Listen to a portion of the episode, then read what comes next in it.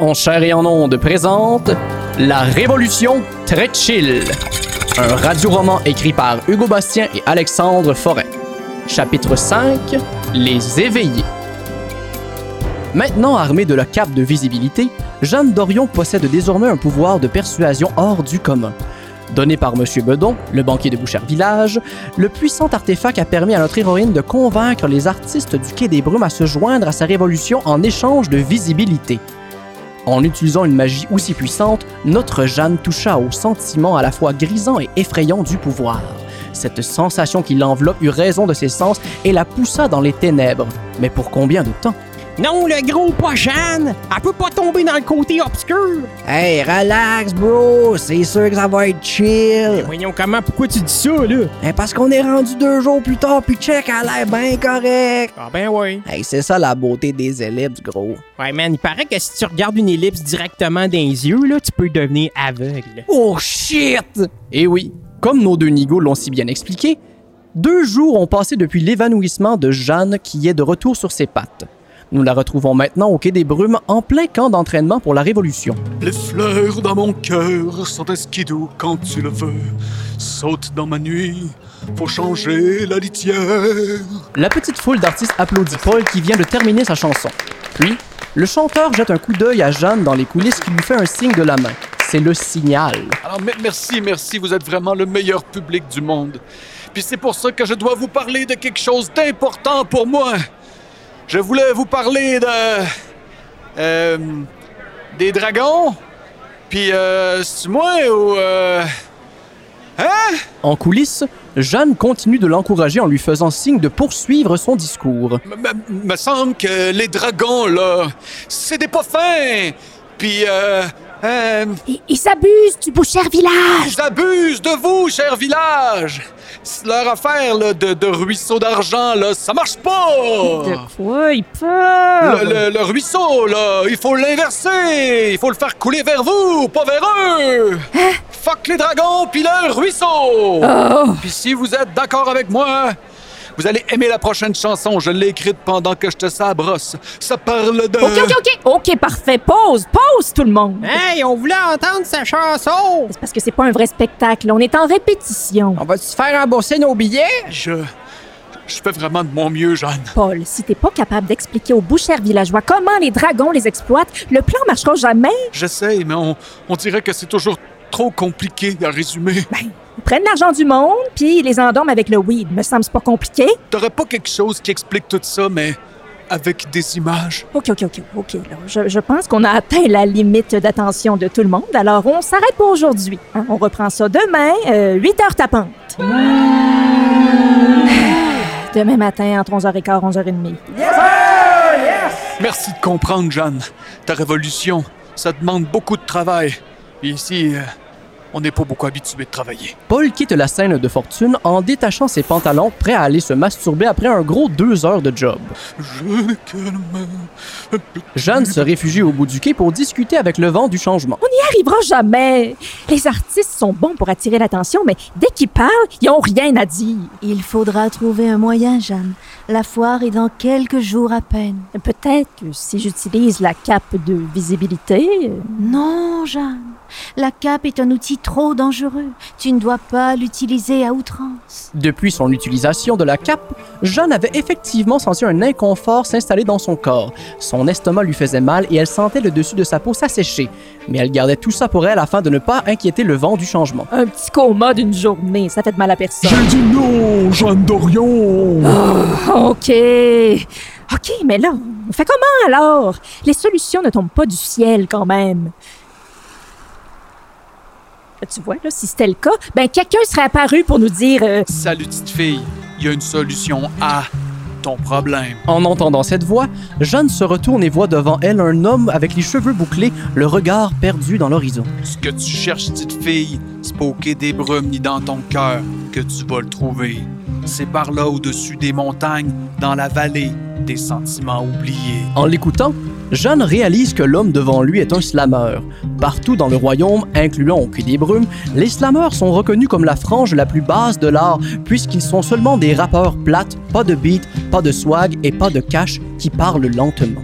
Là-bas se trouve une balle de mou immaculé qui protège un peuple tout entier des attaques de l'étranger, un cocon dans lequel vivent les éveillés. Les éveillés. Jadis des habitants de Bouchère Village, puis du quai des Brumes, maintenant exilés dans une contrée lointaine pour panser leurs plaies par centaines. Ah oui? En quoi pourront-ils m'aider? Les éveillés ont un pouvoir, un supplice. Ils sont incapables d'ignorer l'injustice. Ils ne peuvent s'empêcher de les nommer. Puis ça, ça va t'aider, petite fille. Wow! Malheureusement, ce pouvoir fait d'eux des êtres sensibles, alertes à l'imperceptible, tellement qu'ils ont dû s'exiler dans un espace sécuritaire, un monastère. Là-bas, ils souffrent, entre eux, une douleur si forte qu'ils ne peuvent se reposer. Voilà pourquoi on les appelle les éveillés. Les pauvres. Ils passent leur nuit entière à discuter de problèmes du monde, sans prendre de pause. Peut-être arriveront-ils à mettre les mots juste sur ta cause. Avec le pouvoir des éveillés et la capacité d'attirer l'attention des artistes, peut-être que les bouchères villageois comprendront enfin le message. Oh, merci tellement. Euh, Pardonnez-moi, je, je ne crois pas avoir saisi votre nom. Une mise en garde pour toi, Jeanne d'Orion. Quand tu trouveras leur cocon, tu feras face à leur jugement sans pitié. Et jamais tu ne devras les contrarier. Si tu veux éviter la catastrophe, pèse tes mots, aussi vrai que mon nom est David Goudreau. Jeanne quitte donc le quai des Brumes en direction de la vallée mentionnée par David Boudreau. Elle cherche son chemin dans la forêt pendant plusieurs heures, si bien que le soleil se couche lentement. Mais comment trouver la vallée? Tous ces arbres se ressemblent. Cherchant à tâtons, Jeanne s'aventure plus profondément dans les fourrages à travers les branches. Il fait de plus en plus noir, ce qui éveille un sentiment de peur chez notre héroïne. C'est à ce moment qu'elle sent la texture du sol changer sous ses pieds. Le plancher de la forêt n'est plus dur comme de la pierre, il semble maintenant doux, confortable. Les pieds de Jeanne sont cajolés par ce tapis, lui apportant un sentiment de sécurité. Les sons autour d'elle se font aussi plus feutrés, moins agressants. Dans cette noirceur, une lueur se dessine au loin, guidant Jeanne au travers de l'obscurité. En portant attention, elle remarque que les branches des arbres sont soutenues par des tuteurs et des béquilles vraisemblablement installées par des humains. Les alentours devenant de plus en plus clairs, elle réalise que toute la forêt ici est enveloppée par une fibre blanche ressemblant à du coton ou une grosse toile d'araignée. En tâtant le matériel avec ses doigts, elle reconnaît cette texture. De la ouate. Nous sommes dans une grosse boule de ouate. Fascinée par l'environnement, Jeanne ne remarque même pas le mur qui se trouve devant elle avant de le percuter de plein fouet. Tirée de sa rêverie, elle prend un pied de recul puis regarde la paroi qui est en réalité une immense porte matelassée barrant le chemin sur laquelle on peut lire Entrée à nos risques et périls. Vent, on l'a trouvé. Le monastère des éveillés. Maintenant quoi? On cogne. Alors que Jeanne s'apprête à cogner, une voix l'arrête dans son mouvement. Qui êtes-vous? Et comment osez-vous cogner sans nous demander la permission? Oh, euh, pardonnez-moi, pardonnez-moi. Euh, mon nom est Jeanne Dorion. Puis-je cogner à votre porte?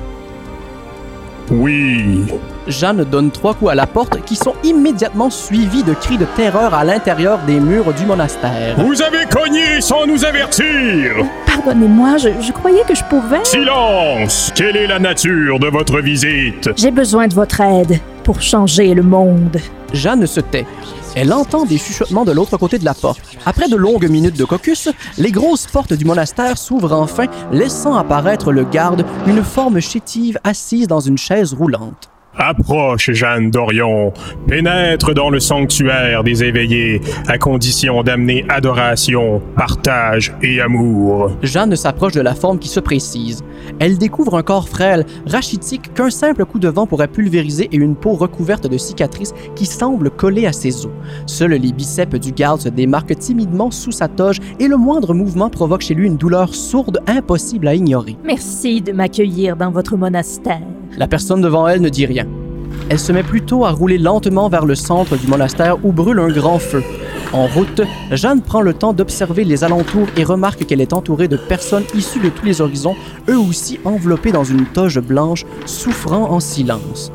Arrivée à l'orée du feu, Jeanne et le garde sont bloqués par une foule d'éveillés qui entourent les flammes. Le garde s'arrête puis tend une feuille de papier à Jeanne. Si vous voulez obtenir une audience avec les graphistes suprêmes, il vous faut remplir ceci. Décrivez la raison de votre visite ainsi que les sujets sensibles que vous aborderez. Une fois le formulaire rempli, le garde reprend la feuille puis amène Jeanne près du feu avant de s'adresser à la foule. Jeanne Dorion réclame une audience avec les graphistes suprêmes afin de sauver le monde. Avertissement. La conversation abordera les concepts de révolution, de violence économique et de capitalisme sauvage trop pas cool. Celles qui se sentent confrontés peuvent quitter à l'instant. Un murmure parcourt l'assemblée et la moitié des éveillés quittent le feu apeurés. Jeanne d'Orion, bienvenue dans notre humble monastère d'ouverture et de guérison. Nous sommes les graphistes suprêmes et les éveillés nous aiment. Merci de m'accueillir chez vous, cher graphiste suprême. Jeanne cherche des yeux son interlocuteur. Elle ne voit personne. Nous sommes ici, Jeanne, devant toi. Comment se fait-il que je ne vous vois pas? Nous n'avons pas de forme définie. Nous ne sommes ni hommes, ni femmes, ni entre les deux, tout en étant tout à la fois. Nous sommes petits, grands, gros, maigres, racisés et blancs, cis et tout le reste, homosexuels, hétérosexuels, bisexuels et tous les autres. Nous sommes oppressés tout en reconnaissant notre statut d'oppresseur. Nous sommes fluides, nous sommes l'intersection, le L, le Q, le plus. Mais avant tout, nous sommes les graphistes suprêmes et les éveillés nous adorent. Chaque fois que les éveillés réagissent aux propos des graphistes suprêmes, celle-ci semble irradier d'une pureté immaculée. Et euh, en quoi êtes-vous graphiste? Nos identités multiples nous permettent de connaître toutes les oppressions du monde. Et c'est notre devoir de les partager visuellement au monde entier. C'est pourquoi nous avons créé ceci. Le garde agrippe un énorme catalogue qu'il tend à Jeanne. Celle-ci le prend et le feuillette rapidement. L'objet est curieux. Chacune des pages aborde un sujet en particulier dont l'information est résumée en 10 petits carrés montrant des pictogrammes simplistes. Parmi les sujets, on compte des trucs du genre 10 gestes quotidiens qui sont en fait des micro-agressions, 10 manières de supporter les artistes queer, ainsi que pourquoi ne pas aimer le rap fait de vous un raciste. Dans ce grimoire se trouvent toutes les émotions et savoirs que nous avons récoltés au cours de nos différentes vies. Le tout résumé en petites slides colorées avec des phrases courtes et punchées, afin que tout le monde puisse questionner ses privilèges. C'est un guide de savoir instantané. Nous l'appelons l'instagrimoire. Et les éveillés le partagent. Wow! J'aurais jamais cru qu'il y avait autant de pronoms. En prononçant ces mots, Jeanne crée une onde de choc autour d'elle. Les éveillés se frottent les bras en douleur. Un d'entre eux s'effondre en criant, immédiatement aidé par ses collègues qui se blessent eux aussi en essayant de le relever. La chaîne de souffrance continue jusqu'à ce que toute l'audience se retrouve sur le sol, blessée par l'ignorance de notre héroïne. Comment osez-vous ignorer ces choses? Les éveillés se fâchent.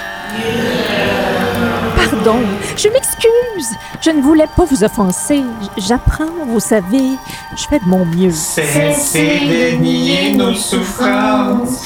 Les éveillés n'en croient pas leurs yeux. Jeanne se rappelle alors les mots de David Goudreau. Pardonnez-moi, cher graphiste. Vous ne pouvez exiger notre pardon. OK, bon, je crois qu'on est parti sur de mauvaises bases. Alors, je, je recommence dès le début.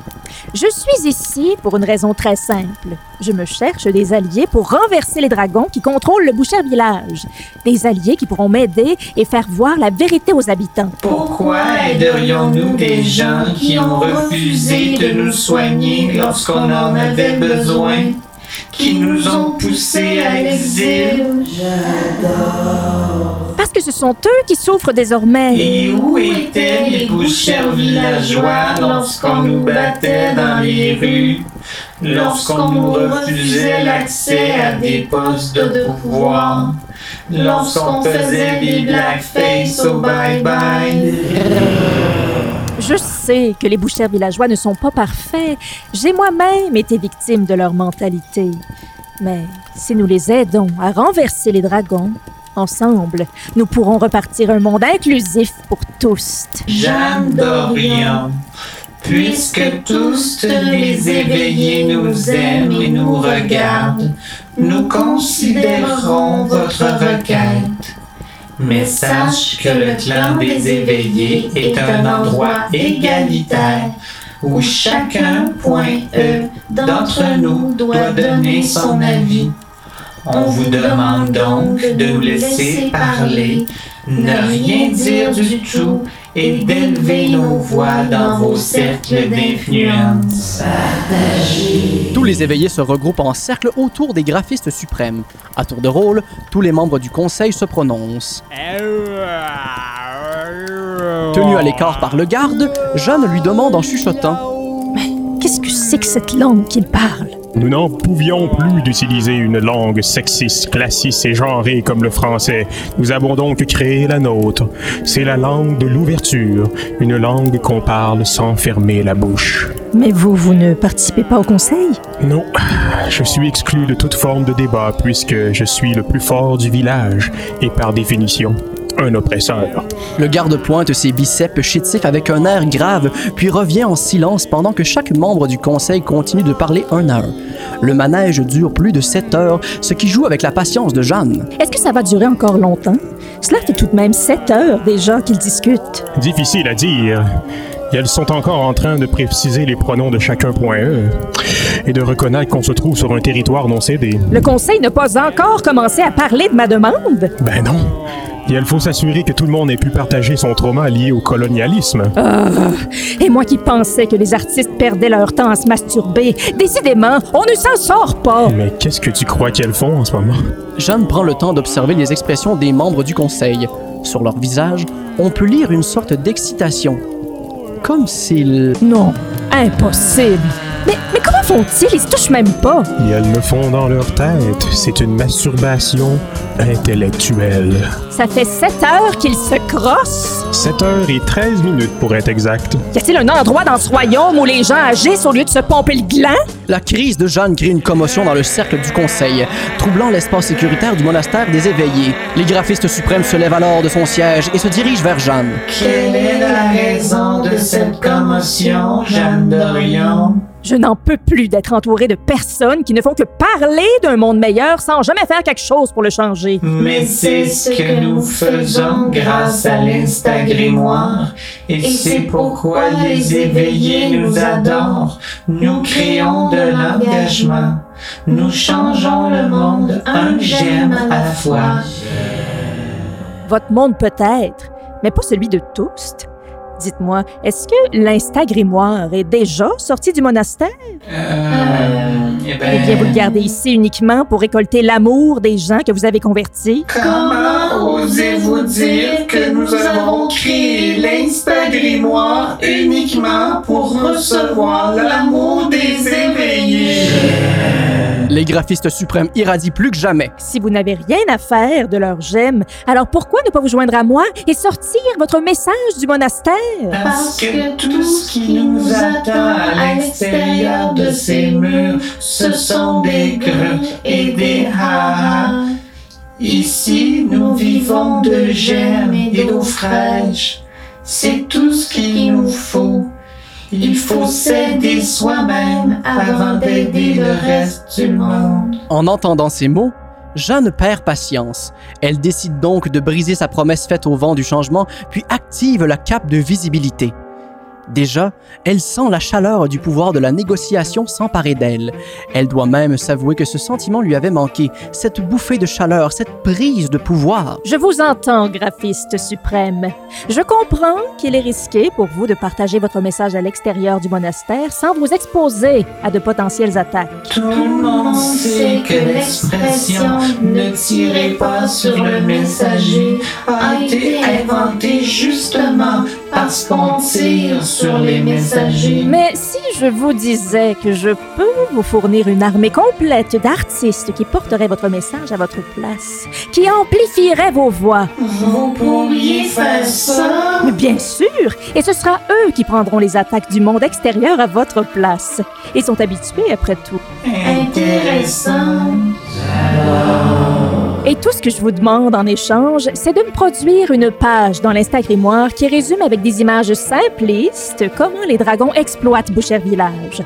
Une fois que ce sera fait, nous nous occuperons de partager l'entièreté du livre au royaume, en vous donnant le crédit. Vous partagerez notre travail en nous donnant le crédit. Promis, juré. C'est tout ce que les graphistes demandent depuis toujours. Le cerveau des graphistes suprêmes s'active rapidement à l'idée d'enfin pouvoir être reconnus pour leur travail. Pensez-y. Vous resterez ici, en sécurité, à vous nourrir de vos gemmes, pendant que nous partagerons votre message pour créer plus d'engagement. Votre pouvoir sera sans fin. Vous seriez, en quelque sorte... Des influenceurs. Alors, est-ce que je suis votre allié maintenant? Mieux, vous êtes notre partenaire. Jeanne et les graphistes suprêmes se touchent l'aura pour officialiser leur partenariat. Au moment où leur âme se touche, la révolutionnaire sent la chaleur de la cape dans l'entièreté de son corps. Mais elle s'efforce d'ignorer la brûlure, préférant se concentrer sur cette nouvelle négociation réussie. À cet instant, pour la première fois de sa vie, Jeanne se sent comme si rien ne pouvait l'arrêter. Gros, man, moi j'aimerais ça être un influenceur pour vrai. Ah ouais, pis qu'est-ce que tu ferais si t'étais un influenceur? Ben, Comme j'influencerais le monde, là, tu sais, là. Ouais, genre comment? Ben, genre, je dirais aux gens d'être eux-mêmes, là, tu sais, pis de comme pas laisser les autres leur dire le contraire, genre. Ok, ok, ouais, c'est c'est inspirant ça, dude. Hey, hey, Big, Big, t'es valide, gros. Hashtag thanks, man. Gros. Sur ce, on se revoit dans un autre épisode de La Révolution Très Chill. La Révolution Très Chill est un radio-roman écrit par Hugo Bastien et Alexandre Forêt, avec les voix de Catherine Etier, Linda Bouchard, Olivier Morin, Charles Beauchesne, Hugo Bastien et Alexandre Forêt. À la technique, Vincent Descoteaux. Au montage, Lydia Bouvrette. Producteur au contenu, Cindy Trudel et Junior Girardeau. Producteur exécutif, Patrick Roson. À la musique, Johan Tessier. Au graphisme, Anna Fischer. Et un merci tout spécial à Noémie Beaulac pour la coordination.